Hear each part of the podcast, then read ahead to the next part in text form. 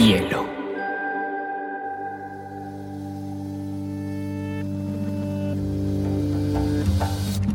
Coincide con la noción de estilo tal como se diccionario. La lectura debe ser una de las formas de la felicidad y no se puede obligar a nadie a ser feliz. Pero no tengo idea de lo que va a suceder después. Entonces un libro debe escribir esa situación. Y digamos que lo es, el cuento se escribe así. Y a mí la, la cosa más importante que me ha pasado en la vida ha sido aprender a leer una pizca de exageración en esa frase. Este podcast se hace con el apoyo de Confama, que cree como yo en el poder transformador de los libros y la lectura. Estoy muy contenta de tener a uno de los escritores españoles, madrileño por supuesto, pero uno de los mejores escritores de novela histórica. Él ya después me dirá que no es necesariamente novela histórica, pero les quiero presentar acá a Javier Moro, que lo tenemos de invitado al High Festival, que vino al High Festival de Jericó, patrocinado por Confama, y al High Festival de Medellín y de Cartagena. Javier, qué rico tenerte hoy con No, nosotros. rico yo estar aquí en Colombia, que me encanta con este clima y esta gente. Javier, a mí me llama mucho tu atención tu trayectoria porque tú empezaste eh, ese amor por los libros por dos frentes. Por un lado, tenías una familia de escritores, además todos súper famosos, No todos, pero, pero todos escribían, sí. todos escribían y las letras se acercaron a ti y hubo particularmente un personaje que para ti fue muy importante, que es Dominique, ¿no? Dominique Lapierre, que Sí. escribía con Larry Collins ciertos libros o ciertas novelas históricas y a ti te empezaron a involucrar mucho en ese enamoramiento a la metodología de investigación y a la novela histórica. Quisiera que empezáramos por ahí, cuéntanos cómo fue esa experiencia. eh, eh, mi tío Dominique tenía una imagen, eh, era un escritor con mucho éxito. Él y Larry Collins vendieron millones de ejemplares del Art de París, eh, O llevarás fruto por mí, O Jerusalén, o sea, eran mega bestseller. Ellos crearon una especie de, de- como de estilo de, de- de periodismo literario, ¿no? Claro, él venía a España, vino, yo me acuerdo perfectamente, era un niño, cuando llegó a España a investigar la, o llevarás tú por mí, que era la historia de la, de la posguerra española.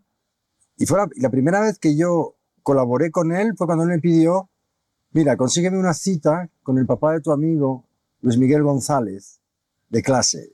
Mi amigo Luis Miguel González era, en aquel momento se llamaba así, luego se conocería por Miguel Bosé. Era Luis Miguel González Bosé.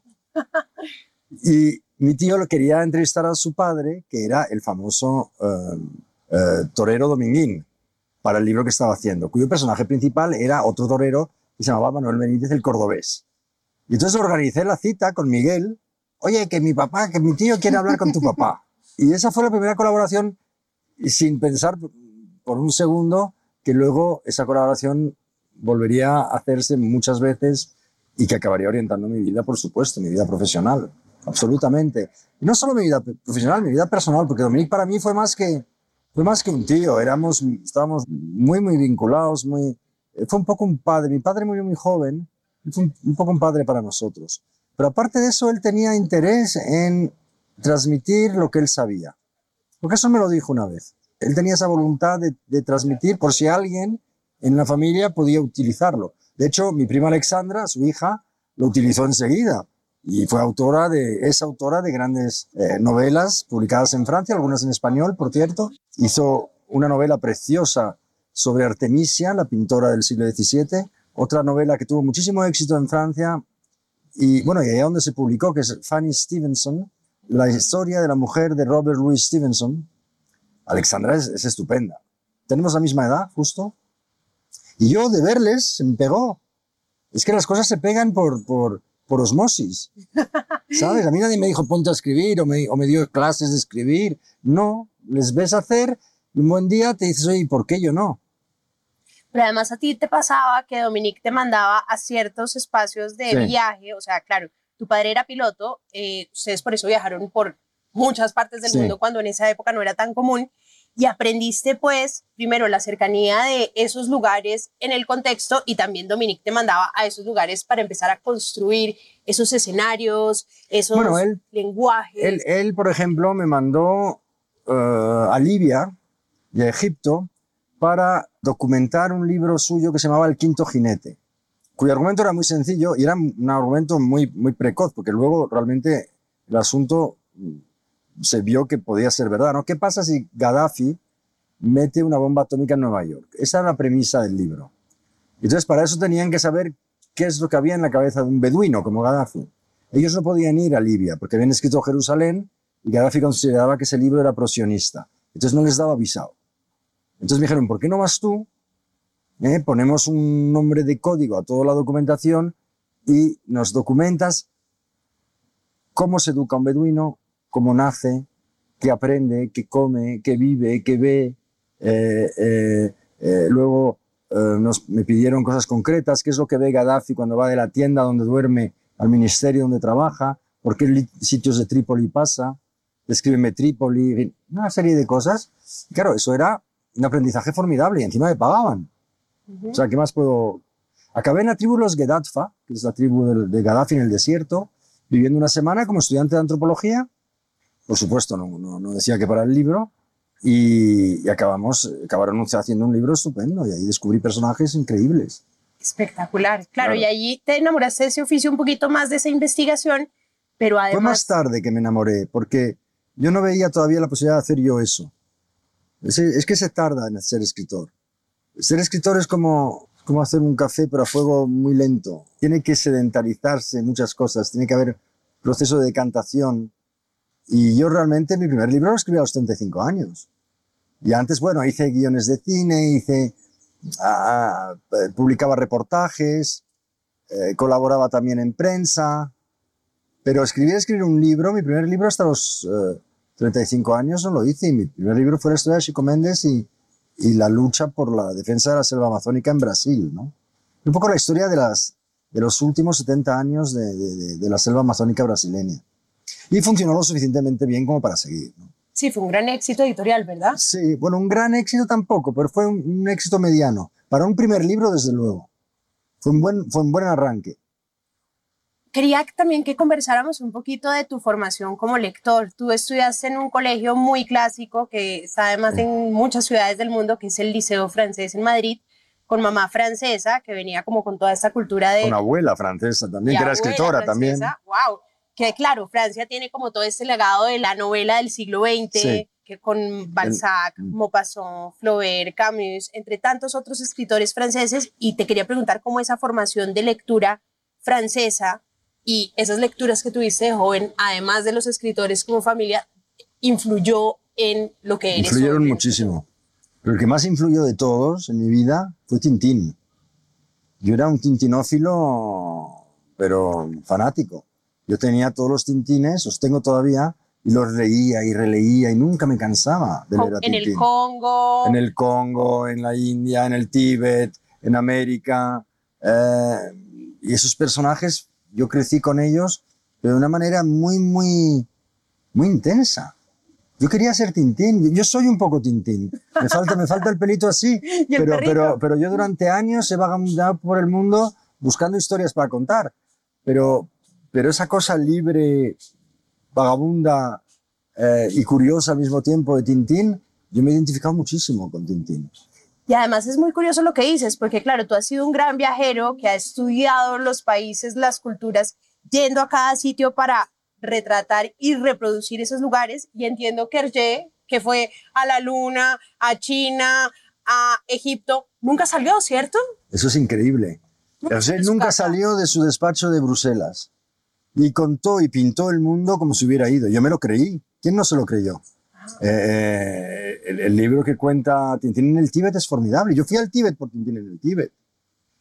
Y yo fui a, a países, a Arabia por, por Tintín en el, aquel libro del, eh, del petróleo, ¿cómo se llama? El, petróleo, Le Crabe Pince d'Or, me acuerdo. Pero claro, Tintín y Hergé, aunque no hubiera ido, describió el mundo, un mundo que ya no existe, porque era un mundo diverso.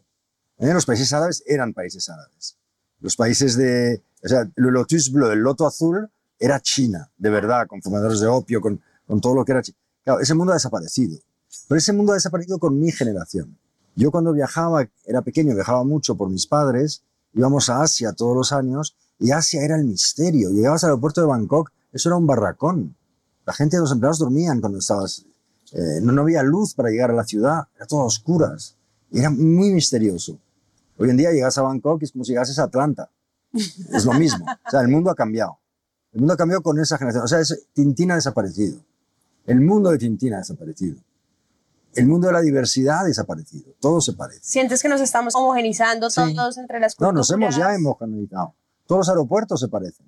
El otro día eh, volví en- encantado de Senegal porque había un aeropuerto como los de Tintín, que era un barracón y un avión de hélices. Digo, oh, esto es mi infancia, ¿no? Eh, Espectacular. pero pero ya, ya no queda eso, ya, ya todo el mundo tiende a uniformarse y, y claro, es lógico, todo el mundo quiere lo mismo, todo el mundo quiere el mismo nivel de vida. Yo recuerdo cuando hice la investigación para Senderos de Libertad, estuve con los indios Yanomami, eh, hice un viaje remontando el río Xingu, que es un afluente del Amazonas, durante 13 días con, con indígenas, comíamos lo que ellos pescaban, lo que ellos cazaban, mosquitos, nunca he visto tantos en mi vida. Al final llegamos a la aldea y me dicen, tienes que saludar a la- al jefe de la- del clan, jefe de los hombres lo llaman, que está ahí en la, en la- está en la casa de los hombres reunido. Y es un ritual que tienes que hacer. Entonces yo voy, me encuentro a toda la aldea, todos, pero desnudos, en pelota picada, con, con, una, con, un, con un, un cordelito para atar su- sus cosas y, y mirando un punto en el... Y estaban todos viendo, en la época, un episodio de Dallas, doblado al portugués. Era una, una, fue una teleserie muy famosa, Dallas, en los años 80. Doblado al portugués, todos fascinados por nuestra cultura, por nuestro modo de vida, por nuestro modo de pensar, por nuestro, de vestir. Y, claro, y, lo primero que hace el hombre, el, jefe de la aldea al verme, es querer intercambiarme. Yo tenía una, un, un- un polo de, de Nike, con el lo- logo de Nike, y él tenía un short con el logo de Nike, y quería ir a juego. Entonces quería mi, mi, mi polo. Y me ofrecía todo, me ofrecía hasta su hija. Digo, no, no, no, ¿sabes? Era, era una locura. Pero claro, ¿eso qué, qué representa? Representa que en una cultura tan frágil como la cultura indígena, es tan difícil sobrevivir a nuestra cultura avasalladora, es prácticamente imposible. Entonces yo creo que el mundo va- tiende a eso, a la uniformización completa. Y mi pregunta es, ¿qué pasa cuando solo haya una cultura? Porque el progreso cultural siempre se ha basado en el choque de las culturas. Oye, Cuando Javier, ya no haya nada donde chocar, ¿qué vamos a hacer? Siempre igual todo. ¿y ahí qué rol para ti cumplen estos libros, particularmente los de historia, los que tú has construido? ¿Tú crees que ellos pueden ayudar a generar esa identidad de lo que era antes esas culturas? Tú has escrito sobre el Tíbet con las montañas de Buda, has escrito sobre India con los libros, has escrito sobre Venezuela. Mira, Eh, yo no tengo temática realmente, ni quiero tenerla. Yo no quiero hacer, como se dice en francés, prêcher, prêchar. O sea, yo no, no, no, no tengo ninguna vocación de, de, de misionero, ni de, ni de decir lo que hay que pensar, ni lo que es bueno y lo que es malo. Mira, yo no lo sé, tampoco. Yo lo que cuento son historias que a mí me emocionan, esperando transmitirlas al lector con la misma emoción. Y personajes. Eso, eso es mi, mi- mi- siempre mi punto de partida. Una buena historia. Una buena historia me pone muchísimo. Una buena historia me inspira, eh, da sentido a mi vida eh, y recrear esa buena historia con la mejor de mis habilidades es lo que yo hago. Puede salir mejor, puede salir peor, pero eso es lo que me gusta hacer. Yo no hago autoficción, yo no hago novela negra, yo no hago novela fantástica, lo respeto mucho, pero yo lo que sé hacer es eso, es una buena historia, ya sea histórica o presente, contarla de la mejor manera posible. Eso es lo que me gusta hacer. Explícamosle a los lectores que nos están oyendo, Javier, tú dices que tú no haces novela histórica, sino lo que haces es una historia novelada. ¿Cuál No. es la diferencia? Hay una diferencia.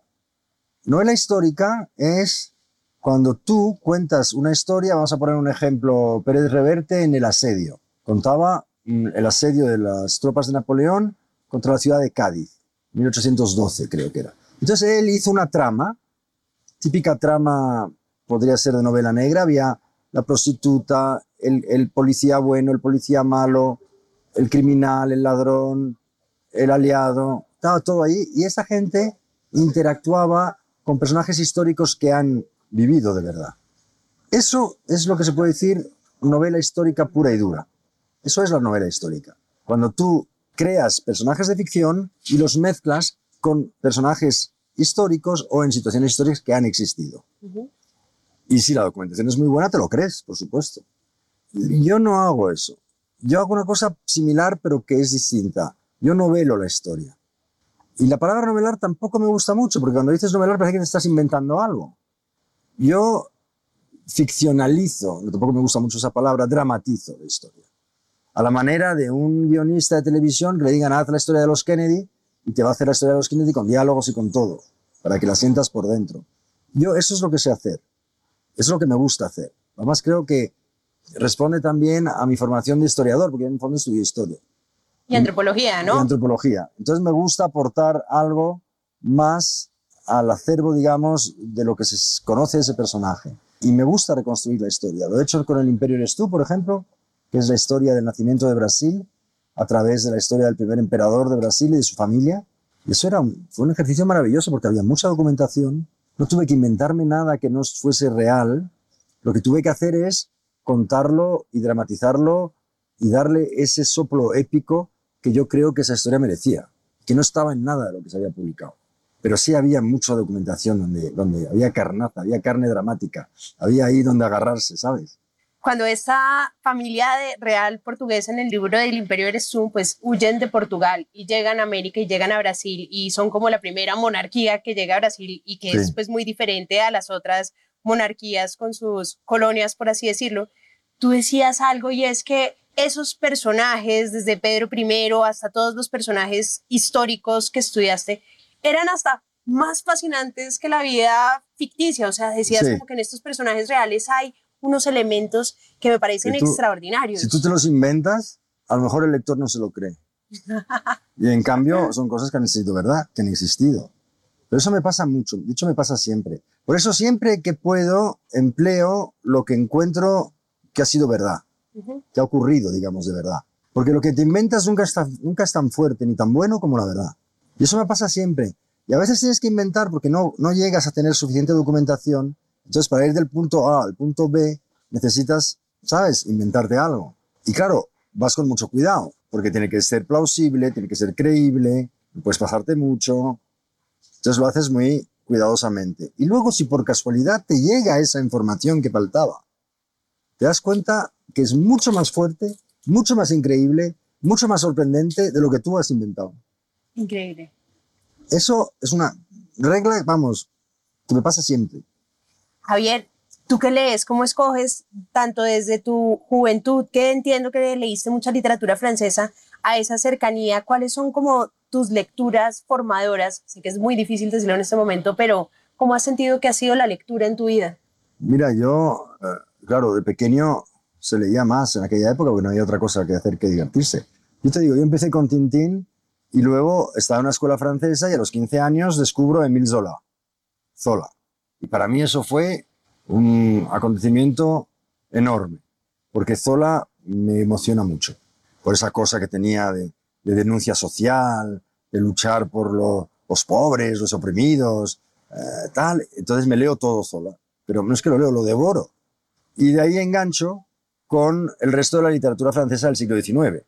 Stendhal, recuerdo haber leído El Rojo y el Negro, eh, Balzac, eh, es toda esta comedia humana, todos estos todo, personajes. todo, todo, todo, todo. Madame Bovary, Flaubert. Y eso es lo que yo realmente me alimento de esa literatura mucho, porque es la literatura que yo leo, pero no solo por placer, sino porque además me obligan en el colegio Claro. a leerlo. ¿Eh? Hacía- había que hacer, pues eso, est- estudios sobre, sobre esa literatura, pero la leía con mucho gusto. Es que, es que eran novelones maravillosos. Eran, eran, eran, se- se- entraba muy bien. Es- en la lectura, las cosas tienen que llegar a su debido tiempo. Si a lo mejor Zola me obligan a leerlo a los 13 años, pues a lo mejor no, no me hubiera... Pero justo a los 15 y 16, cuando ya se despertaba en mí una cierta conciencia de lo que era el mundo y todo esto, fue como, ¡boom!, el perfecto, la perfecta conexión. Y así fue después, y luego, bueno, luego yo he leído muy ecléctico de todo. Leía en francés, leía en español, luego leía en, en inglés. Jack London fue mi ídolo durante unos años. Joseph Conrad también. eh, Ramón. Ramón J. Sender también. Hicimos una película basada en, en una obra suya. Y bueno, pues un poco de todo, la verdad. Y sigo leyendo un poco de todo. Y leo, luego, luego fue el boom de los sudamericanos, me lo leí todo en aquel entonces. Eh, Gabriel García Márquez para mí eh, ha sido importante por una razón, por el lenguaje. O sea, yo antes de empezar cualquier libro abro cualquier libro de García Márquez y leo tres o cuatro páginas, pero no por el sentido, lo que me está contando, por, por el- la música. Por la melodía, Sí, wow. por el- la, la música. Él dio un consejo que yo seguí tarde, pero lo, lo sigo todavía y es fundamental. Y por eso García Márquez escribe como escribe, porque leyó mucha poesía. ¿Y Sí. tú lees poesía? Yo no leo poesía, no la suficiente, pero ahora procuro leer un poco más, sobre todo antes de empezar a, antes de empezar a escribir, Claro. porque la poesía es un grado más, no sé cómo decirte. Y, y- esa música, ese, ese, idioma, ese, ese castellano, esa cosa que te... Es una especie de- lo empiezas a escuchar, lo empiezas a escuchar y es como, es como preparar un motor de estos de, de cuerda y ¡boom! Luego para, ¿sabes? Y siempre, siempre tengo que leer a, a García Márquez antes de empezar. Tu relación con la novela histórica, claro, empieza con Dominique Lapierre, tu tío, pero también eres un lector asiduo de novela histórica o de temas históricos particularmente. Sí, pero yo no soy un, gran lector comparado con amigos míos que se lo leen todo. Yo no soy ese que se lo lee todo. No. Es que entonces no te da la vida. Si te lo lees todo y luego te pasas escribiendo libros, no sales de una habitación de 10 metros cuadrados. Yo quiero vivir. Quiero viajar, salir, hacer deporte, de todo. Pero por eso no soy, soy lector, siempre estoy con un libro. Pero muy ecléctico, muy de cualquier cosa, muy, muy de no ficción también. Me gusta mucho la buena no ficción, sobre todo ahora más. Encuentro más dificultad en encontrar ficción que me, que me llene de verdad. Pero bueno, también encuentro, ¿no? Eh, leí hace poco el libro del colombiano eh, sobre la historia de Sergio Cabrera. Eh, Juan Gabriel Vázquez. Sí, y claro, conocí yo a Sergio Cabrera también, entonces me, me interesó, me interesó muchísimo. El libro, la historia es buenísima, sobre todo la parte de la guerrilla es buenísima, buenísimo ese libro. He leído La ciudad, que, El hombre que amaba a los perros también hace poco, porque conocí a Padura en, en Estambul, en un festival literario. Ahora quiero atacarme a Tomás González, que no lo conozco. Es fantástico. Eso me dicen todos. La luz difícil es un libro maravilloso. Primero estaba el mar, también es un libro maravilloso. Es un gran narrador. Pues esa es mi próxima víctima.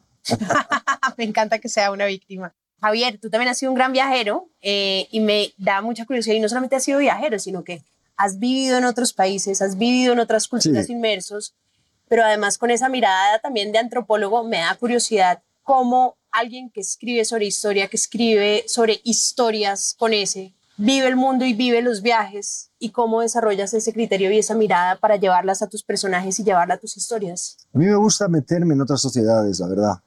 Que viajar en sí, a mí el viaje turístico me aburre.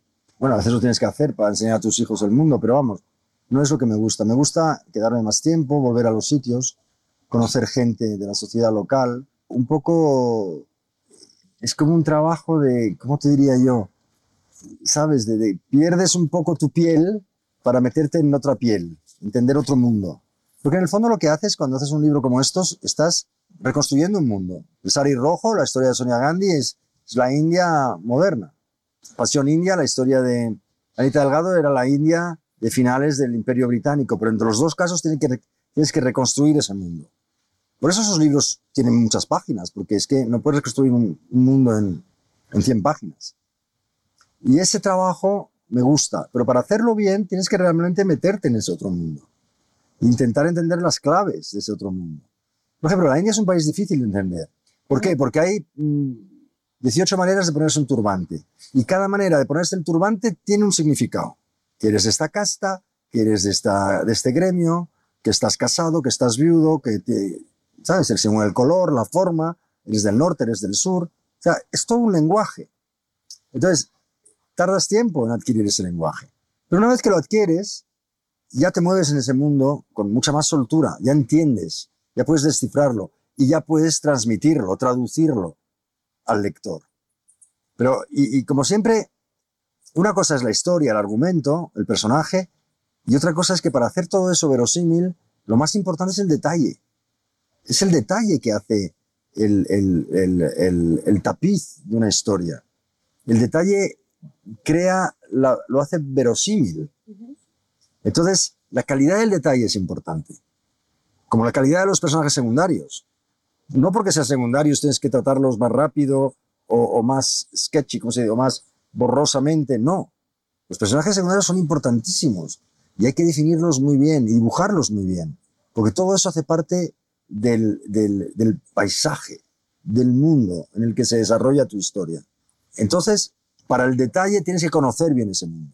Y bueno, y además como a mí me gusta viajar, oye, pues ya no sé si viajo para escribir o escribo para viajar, pero está todo muy mezclado. O sea, El Sari Rojo y Pasión India son dos libros que para cualquier persona que quiere conocer la cultura pues son idóneos. Sí. ¿Cómo fue la reacción de tus lectores? Pues Pasión India, que es más una historia de amor, pero que también habla muchísimo del colonialismo, que también habla como de todo este tema de inglés, que has aprendido de... Mira, la ellos? reacción fue buena porque Pasión India vendió un millón y medio de ejemplares y sigue siendo un libro que se vende, ¿no? No- Bestseller. Eh, eh, sí, bestseller absoluto. El Sari Rojo también fue un, fue un bestseller. Lo que pasa es que los dos me han creado problemas porque los dos están basados en personajes reales. Y siempre que se escribe sobre personajes reales, siempre acabas teniendo problemas. Porque la idea que un personaje tiene de sí mismo realmente es mucho mejor que la idea de un- que tú puedes tener de un personaje. Y, y la gente no está muy de acuerdo nunca cuando tú hablas de ella. Entonces al principio todo el mundo te da la entrevista porque les- a la gente le encanta que hablen de ellos, pero luego si no es exactamente la visión que ellos quieren o que ellos tienen de sí mismos, te pueden poner en problemas. Yo he tenido problemas con todos los libros yo creo que eso es una prueba de que los libros contaban algo de verdad. Y que son buenos. No, pero la verdad es lo que duele, ¿sabes? La verdad duele. En Pasión India, el bisnieto del Marajá, bueno, me montó un follón tremendo de cómo se me había ocurrido contar esa historia, que había sido solo una affair. ¿Cómo que, cómo que una affair? A ver, tu bisabuelo, el Marajá de Capurtala, que era un ligón tremendo, se tiraba todo lo que, todo lo que se movía, pero se enamoró de esta mujer, porque la tuvo 20 años en, en- en- en su palacio. No la tuvo dos, o dos meses. Eso fue una relación de 20 años. Eso no es una fe. Sí, no, no. No. Entonces, pero bueno, pero son- cosas que no, tú no puedes racionalizarlo, porque es visceral la reacción.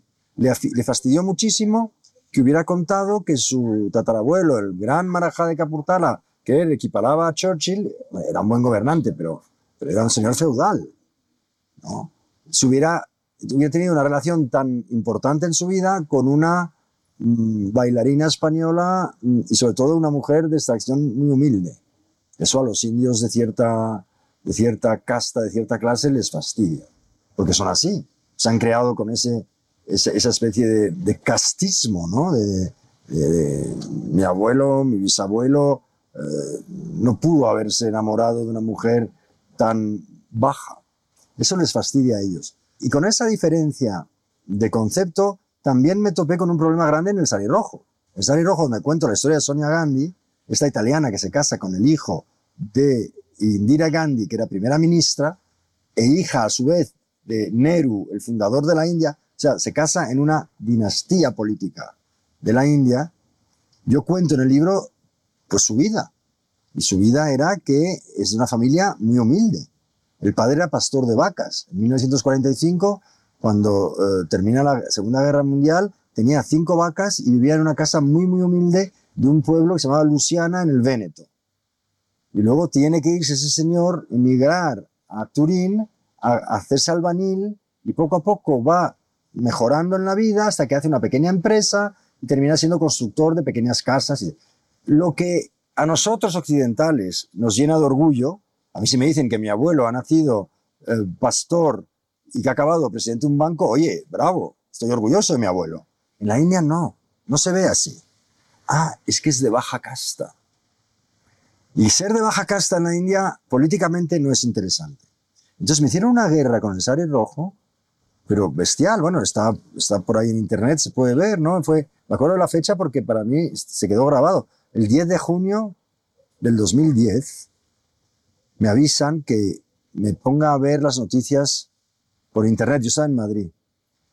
Y sale la locutora con mi libro en español, el sari rojo, y bueno, yo no entendía nada de lo que decía, pero luego vi unas imágenes de una manifestación enorme frente a la embajada española en Nueva Delhi, montones de jóvenes cantando Muerte a Moro, No puede con- ser. lle- lle- llevando pancartas mías, está, está, se puede ver, o sea, se está llevando pancartas mías y al final de toda esta ceremonia prenden fuego a un muñeco que era de tela de saco, que era yo, un muñeco.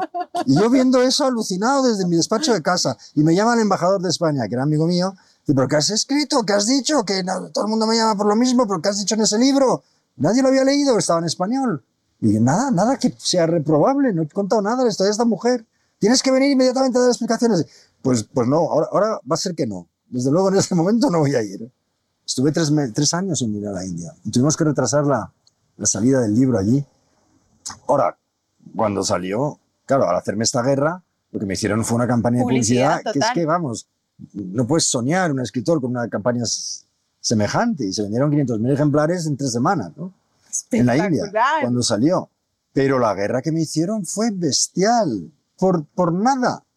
Y sobre todo porque si naces en una casta no está bien visto, por ejemplo, si eres de los invisibles, no puedes cambiar de casta, ¿cierto? No Es- te admiten bien. Bueno, a ver, hay una parte de la sociedad que te lo admite, pero otra no. La India es un país muy complicado. Yo diría que es un país muy medieval todavía. Eh, a pesar de que es una democracia, es una democracia bastante imperfecta y ahora muy populista. Y las cosas que nosotros damos por hecho, pues para ellos no son tan evidentes. Claro. ¿eh? O sea, se, se- se interpreta la- eh, el asunto de, de otra manera, ¿no? Pero bueno, pero aún así los dos libros funcionaron bien. Y, y mira, estaba tan harto ya de tener problemas con... Luego los problemas nunca fueron realmente problemas jurídicos, porque yo creo que ellos sabían en el fondo que estaba bien documentado el tema.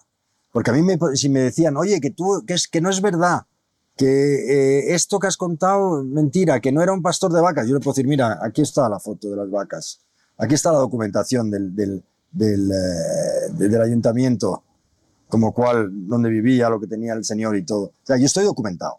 Yo creo que ellos lo sabían. Por eso nunca me amenazaban de llevarme a juicio por difamación, fíjate tú, pero nunca lo hacían. Era meterme miedo. Era justo para meter miedo. Y consiguieron meterme miedo durante una temporada hasta que ya luego me acostumbré. Ya. Espectacular. Entonces, fíjate que acabé tan cansado de eso, dije, ahora voy a escribir la historia de un personaje que esté bien muerto. Por lo menos que lleve 200 años muerto y sus abogados otros 200 años muertos. No quiero más problemas. Y fue cuando me decidí a hacer la historia de Pedro I, en Brasil, el emperador de Brasil. del imperio eres tú. Ahí sí que hice una novela histórica pura y dura.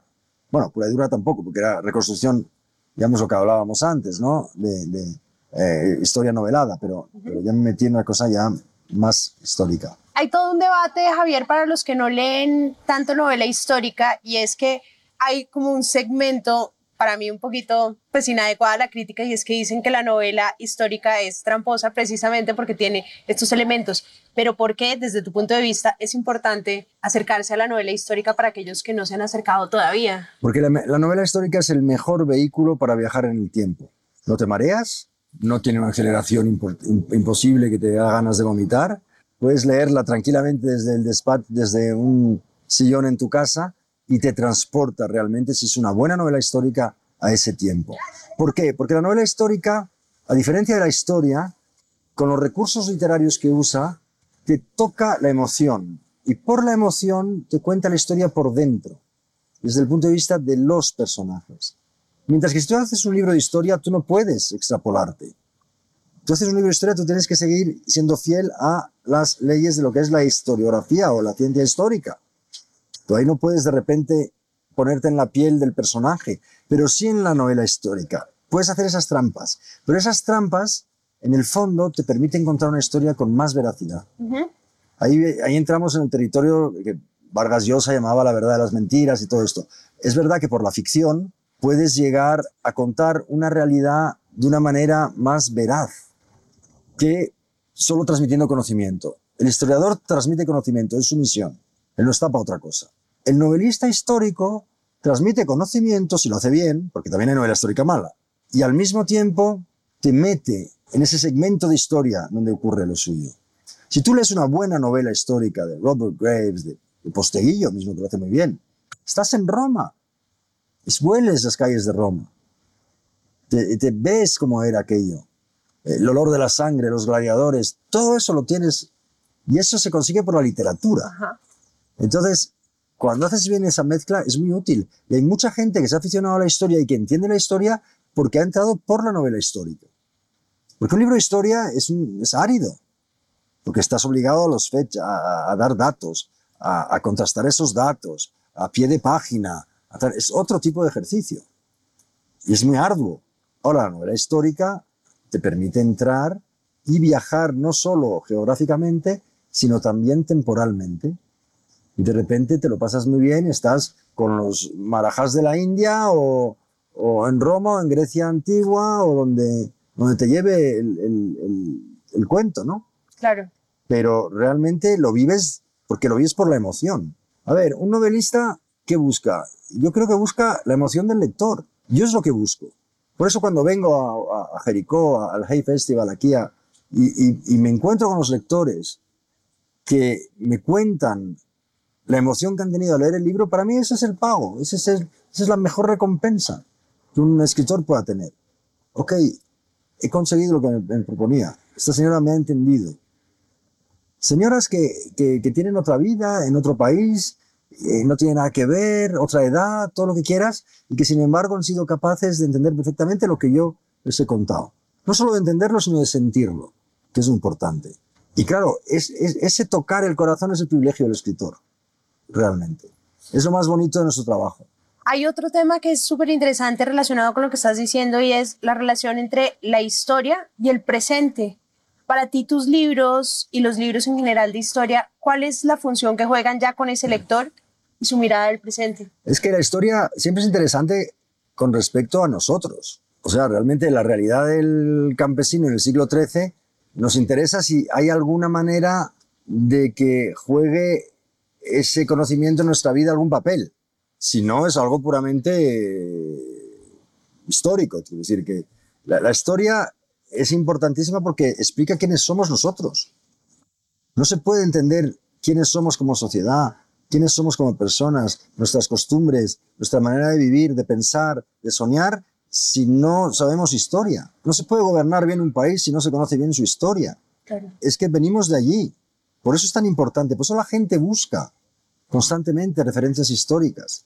Ahora en España hay una espe- esta especie de- de- de- de furia realmente por saber más sobre el papel de España en la historia.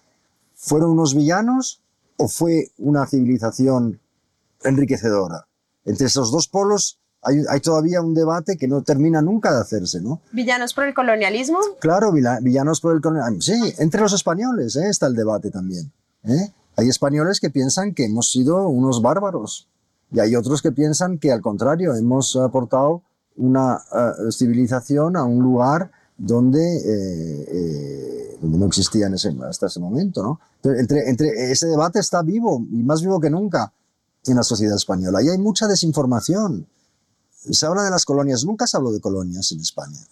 España no colonizó. En la monarquía, primero España no existía. Existía la, la monarquía católica española, que replicaba el mundo, el mismo mundo que había en España. Un señor que nacía en Arequipa, otro señor que nacía en Manila y otro señor que nacía en Salamanca, en España, eh, habían nacido en el mismo territorio, digamos, jurídico, tenían los mismos derechos. No tiene nada que ver con la colonización francesa de África, por ejemplo, o con la colonización inglesa de la India, que fue muy posterior y que fue extractiva, comercial. O sea, la India la colonizó una compañía, la Compañía de las Indias, ni siquiera un país. Fue una pura operación comercial extractivista. No tiene nada que ver con la historia de, de España. Pero bueno, aquí entramos en un, en un territorio, yo, yo he escrito un libro a flor de piel, yo necesito también inspirarme de historias bonitas, porque estar cuatro años escribiendo un libro, te tienes que enamorar de los personajes, o por lo menos que te caigan bien, porque tú imagínate convivir cuatro años con alguien que te cae mal, ¿no? Es un horror. Entonces, la historia de Flor de Piel, que es la historia de la expedición de la vacuna, es muy bonita porque muestra lo mejor de nosotros, pero como iberoamericanos todos, ¿no? Es cuando el doctor Balmis manda la vacuna de la viruela a América. En la misma época, los ingleses daban mantas contaminadas con viruela a los indios em, Ottawa, era una tribu Ottawa, ahora es el nombre de la capital del Canadá. una tribu Para matarlos. para Wow. matarlos. En esa misma época, el rey de España, Carlos IV, que es un rey muy denostado por otras partes, financia una expedición con muy poca plata, porque ya al final de, de- de la España americana, y manda a 22 niños, que nunca se había hecho expediciones con niños, para llevar en, de brazo a brazo el suero de la vacuna de la viruela. Porque la vacuna de la viruela hacía estragos en América y, y- y se quejaban todos. Y no solo hacen eso, sino que el doctor que lleva esto, se llama Balmis, organiza la primera vacunación masiva y el primer lugar donde retrocede la viruela en el mundo, después del paso de la, de la expedición, es América, es Sudamérica. Es una gesta maravillosa. No sé, nadie la conoce en España, prácticamente. Ahora un poco más por el libro, pero no te creas que mucho. Es algo que se debería enseñar en los colegios. Porque si los ingleses inventaron la vacuna, los miembros de esa expedición inventaron la vacunación, que no es lo mismo, que es poner ese invento al servicio de la erradicación de una enfermedad que causaba absolutos estragos desde la noche de los tiempos. Y van a salvar el mundo con esa cosa quijotesca española. Vamos a salvar el mundo, estos niños son elegidos para salvar el mundo. Y van y los salvan. Eso es lo que es increíble. Que si hoy estamos hablando aquí tú y yo, es porque nos han vacunado y han vacunado a nuestros padres, abuelos, mis abuelos, gracias a esta movida. Y nadie la conoce. Y de hecho creo que ese libro salió en pleno COVID, por lo que Val también suscitó todas unas conversaciones alrededor Sí. de la importancia de vacunarse y demás. Claro, claro. Tocas un tema que me parece súper interesante en esta conversación, Javier, y es, depende de dónde se cuente la historia, se crea ese relato y esa narrativa. Y muchas veces quienes han tenido la capacidad de contar la historia, pues establecen no necesariamente una verdad, por eso el punto de vista histórico también puede tener bastante ficción, ¿verdad? Bueno, el punto de vista histórico depende desde donde lo cuentes. Es que la objetividad no existe. La objetividad, pero ni siquiera en la ciencia te diré, la objetividad es, un ideal al cual tú aspiras. Pero el mismo acontecimiento histórico, contado por dos autores distintos, de nacionalidades distintas, de edades distintas, van a contar lo mismo, pero va a ser completamente distinto. El resultado de ese libro va a ser distinto. Van a contar, yo qué sé, pongamos un ejemplo, eh, la Primera Guerra Mundial, el final de la Primera Guerra Mundial. Si lo cuenta un ruso de 80 años y lo cuenta un colombiano de 30 y lo cuenta un chino de 70, los tres libros van a ser muy distintos y van a contar lo mismo. Claro. Entonces, eh, la objetividad realmente es algo a lo que tiendes, pero no es, un, no, es, no es algo tangible. No es algo tangible. Porque todo depende de la mirada. Pero en la ciencia casi es, también igual. ¿eh? Todo depende de la mirada del que, del, que, del que cuenta. Porque no es lo mismo contar desde un punto de vista que desde otro punto de vista. Por supuesto que no. Pero bueno, esto, pues sí, claro que influye en... en- en- eh, yo soy francés, o sea, soy español, soy francés, pero también me considero latinoamericano porque para mí, yo recuerdo, es un sentimiento que me pasa siempre. La primera vez que fui a presentar un libro a Chile, hice un viaje de París a Santiago, 14 horas y media de vuelo. Esto es el fin del mundo. Llego allí, me encuentro en una sala con 500 personas y me da la impresión que no había salido del barrio de la Concepción en Madrid. Todas me entendían perfectamente, todas más o menos vestidas igual. No había salido de mi mundo. Yo cuando vengo a Colombia, yo no salgo de mi mundo. Yo cuando voy a, Panamá, cuando voy a México, cuando, cuando voy a Perú, yo no salgo de mi mundo. Yo vivo en un apartamento muy grande con muchas habitaciones. Yo cambio de habitación. De España voy a Colombia, de Colombia voy a Perú. Ahora, cuando yo viajo a China, no solo cambio de mundo, cambio de galaxia. ¿Entiendes? Cuando yo voy a la India, cambio de mundo. Pero yo cuando me muevo en el espacio donde... Es que el idioma de un escritor es, es... La patria del escritor es el idioma. Qué belleza. Es el idioma. Si a mí me, me entienden y puedo hablar con alguien y leo un libro, porque ni siquiera existe en Portugal. Portugal hay dos ediciones hacen de los libros. La edición portuguesa y la edición brasileña no viajan. Se hace una para Brasil y otra para Portugal. En el mundo nuestro, en el mundo hispánico, del cual, del cual yo me siento muy orgulloso de pertenecer, tenemos el mismo idioma. Eso es, es fantástico. Y el otro día me pasa lo mismo. Diez horas de vuelo hasta Medellín, llego y estoy como en casa. No, no, no tengo esa sensación de haber cambiado de, de, de país. Más sensación tengo cuando voy a Alemania que cuando vengo a, Su- a cualquier sitio de Sudamérica. Espectacular. Pues hablando de eso y de tu cercanía también con Latinoamérica, entiendo que viviste o estuviste casi tres años en conversación con Leopoldo López, conversando sobre un tema que nos parece súper interesante y es tu último libro que escribiste que se llama Nos quieren muertos y es toda esta crítica de lo que está pasando en Venezuela y cómo una familia y sobre todo un hombre de manera muy heroica renunció a su libertad por un país. Quería que habláramos de tu último Sí, libro. y está siendo muy polémico este libro porque hay una especie de, de malentendido. Yo he contado la historia de un hombre y de una familia sometida a una persecución bestial y cómo han logrado sobrevivir. Bien. Y de repente se mezcla aquí la política. Yo, no he querido ahí hacer ninguna moralina. Yo no doy lecciones de moral. Yo no, yo no hago un panfleto contra el gobierno de Maduro. Yo cuento la historia de esta familia que el lector deduzca sus propias conclusiones. ¿Qué le parece eso? ¿Le parece bien o no? Es que hay mucha gente que me dice, no, yo, fíjate que este libro, eh, porque claro, no sé si es objetivo. Yo, ¿cómo que es objetivo? Es que no existe la equidistancia en este tema. Es que no hay la oposición democrática y el chavismo por un lado, y hay que ser cuidadoso con no herir ninguna de las dos partes, con ver lo bueno y tal. No, no, porque ese chavismo ha dejado hace mucho tiempo de ser algo valioso y, es un gobierno de delincuentes. Aquí no hay equidistancia. Aquí hay unos señores que han robado un país y unos señores que son víctimas de ese robo. No hay otra cosa. No, no puedes intentar aspirar ahí a algún tipo de, eh, ¿cómo te diría yo?, de, de equidistancia. De, no tiene ningún sentido. Porque es que han arruinado el país completamente. Uno de cada cuatro venezolanos ha salido del país porque no pueden vivir allí. Están las cárceles llenas, hay presos, presos políticos. Eh, eh, las cifras de mortalidad infantil al nacer están ahora como las de Haití, y era el país más rico de Sudamérica. Han convertido el país más rico de Sudamérica en el más pobre. Entonces, ¿qué hay, qué hay que defender ahí? Que me digan, ¿qué se defiende de eso? No hay nada que defender.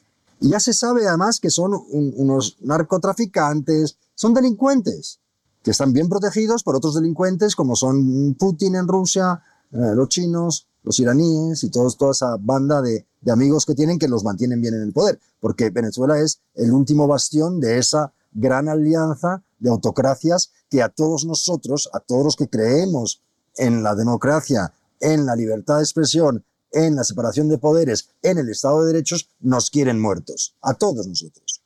No solo Maduro quiere muerto a Leopoldo López, todos estos, que son sus aliados, nos quieren muertos a todos. Esa es una metáfora de la situación geoestratégica actual que estamos viviendo. Y la lucha de este hombre es absolutamente heroica.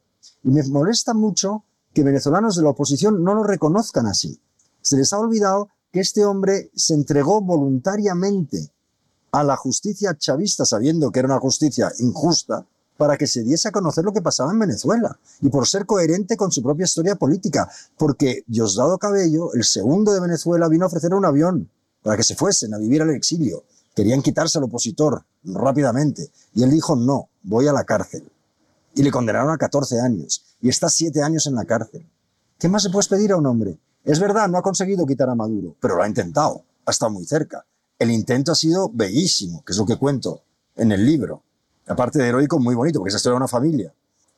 Y me molesta mucho que estos venezolanos, pero opositores ya te hablo, no te hablo de los chavistas, que obviamente detestan a Leopoldo López, pero que esta gente que debería estar defendiéndole, todavía están como atacándole. Como que no, no sé qué, pero está viviendo en el extranjero. A ver, está viviendo en el extranjero porque no le queda otra. Ningún exiliado es exiliado por gusto, porque no le queda otra, eres exiliado. Y una desinformación, yo lo que me doy cuenta es que la propaganda chavista es tan eficaz y tan buena, están ayudados por los rusos, mandan todos estos bots por millones y millones constantemente, desacreditando opositores, desacreditando gente, que la gente acaba comprando eso. El propio opositor que está exiliado en Madrid, que conduce Uber, te acaba comprando esa bazofia y se lo creen. Yo les digo, pero tú, ¿de dónde dices, por qué dices que Leopoldo López es un ladrón? ¿De dónde te sale? ¿De dónde sale eso de tu cabeza? ¿Tú qué has hecho para tu país? ¿Y por qué no reconoces lo que ha hecho él? Ah, hombre, algunos lo reconocen. No estoy diciendo que todos sean así. Pero me choca que eh, haya esa resistencia por parte de gente que debería estar apoyándolo. Porque los héroes hay que defenderlos, porque representan los más bellos sueños del mañana. Son ellos que hacen avanzar la historia a grandes pasos. Y te había dicho que no solo él es un Guaidó también es otro. Guaidó, lo que ha vivido Guaidó es increíble. Ese tío tiene un valor, es valiente a más no poder. Ahora le toca a María Corina. Ojalá María Corina consiga lo que no han conseguido ellos. Yo creo que lo que hay que hacer es apoyarles a todos absolutamente y a ver si María Corina consigue sacar a Maduro de ahí. Yo lo veo muy difícil, porque estos son, es como, como quitas una mafia. Pues desde luego por las buenas no. Oye, pero lo que es interesante, Javier, es que de todas formas, este es un libro de una historia muy reciente, obviamente, como dices tú, atravesado por el tema político, pero que seguramente en 15, 20 años quedará esto. ¿no? un libro de historia más. Pero mm, yo lo hice también porque me apetecía cambiar de género. Quería hacer un libro sin tener que meterme a buscar archivos, a, ¿sabes?, a, a estar en bibliotecas y tal. Realmente este libro es todo basado en entrevistas. Eso te lo permite la tecnología hoy. Podemos hablar, he podido hablar Madrid con alguien en Maturín, Venezuela, donde tres horas por WhatsApp. Eso antes no podías. ¿no? Por eso el libro es tan fresco y tan vívido, porque es el resultado de más de 500 entrevistas para poder contrastar todo lo que me contaban. Y luego es el resultado de un pacto de confianza mutua entre la familia López y yo. No sé, eh, yo les he dicho, yo lo hago, pero quiero la verdad absoluta que pueda contrastarla, para que esto sea un documento que tenga valor por sí mismo. Y he, he conseguido hacer eso. He contado su verdad, la verdad de esta familia, que en el fondo es una metáfora para los 8 millones de venezolanos que han tenido que abandonar el país también. Y se van a reconocer en el libro. De hecho, se reconocen en el libro porque recibo muchos mensajes, mucho correo de lectores que me dicen gracias por haber contado mi historia. ¿no? Yo no he contado su historia, he contado la historia de Leopoldo López, pero es la misma en el fondo. Claro. Es muy parecida. Es la historia de gente que le han quitado un país. ¿Qué quiere decir quitar un país? Claro, una cosa es verlo por fuera, como una crónica. Todo el mundo sabe lo malo que es ese régimen, todo el mundo sabe lo mal que lo pasó Leopoldo López en la cárcel, para ti, para ta. Pero ¿qué significa eso por dentro? ¿Qué significa vivirlo desde dentro? Eso es lo que yo he contado en Nos quieren muertos. El que Lilian, cada vez que tenía que irse de viaje, se preguntaba, ¿y, no van a secuestrar a mis niños hoy a la salida del colegio? ¿Me dejarán volver a entrar? ¿Podré salir? Redadas nocturnas, amenazas de muerte, atentados como su- sufrió ella, él torturas en la cárcel, cómo la familia se organiza a pesar de todo, cómo es muy bonita la historia, porque es realmente una historia de resistencia, de lucha contra la tiranía, y eso siempre, siempre es inspirador, porque, porque el- el hombre ha avanzado a base de esas luchas. Espectacular. Bueno, muy recomendado entonces leerse Nos quieren muertos si quieren entender un poquito de esta historia. Y quería pasar a un último tema que mencionabas desde la metodología. Dices, esta fue mucho más basada en investigaciones, pero claro, tú pasaste toda tu juventud, desde que trabajabas con tu tío hasta pues tus primeras horas estudiando en bibliotecas y en investigaciones. ¿Para ti las bibliotecas han sido relevantes? Sí, mucho. ¿Por qué? Cuéntanos un poquito. Bueno, en la biblioteca está todo. Ahí encuentras todo, sobre todo, sobre todo ciertos temas que no hay en otro sitio. En las bibliotecas están, está todo. Están las fuentes primarias, que tienes que a veces consultar porque las fuentes secundarias no te dan, y, y ahí lo encuentras. Es difícil a veces porque, porque hay, hay muchos archivos. Yo, yo cuando, cuando el tema es amplio, suelo contratar a alguien para ayudarme, que son muy útiles para, Que eso no se encuentra en internet, Javier. eso no se encuentra en Internet. Eso no se encuentra en Internet.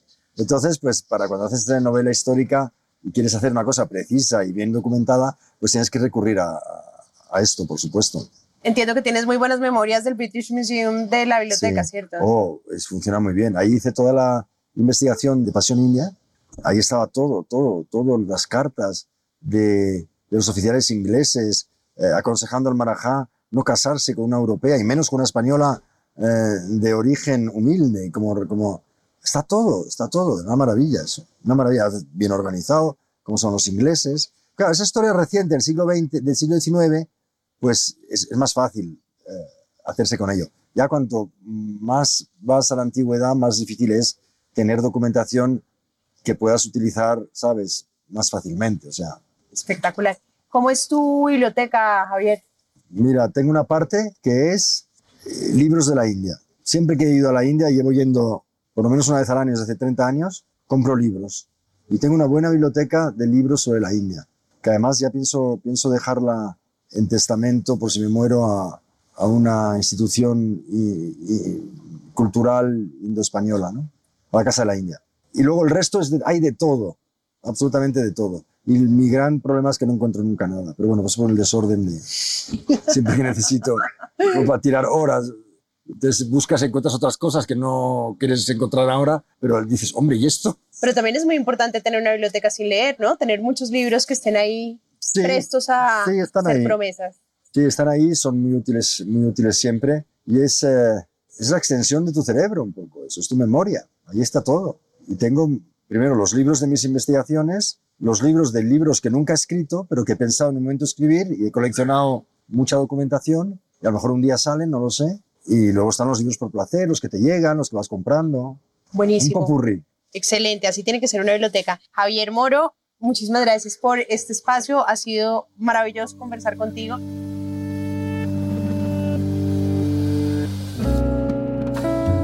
Este es un podcast para contagiar el amor por los libros, porque no hay mejor forma de incentivarlo que desde la divulgación.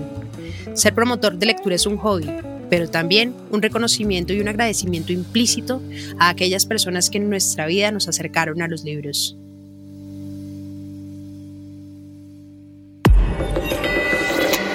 Hielo.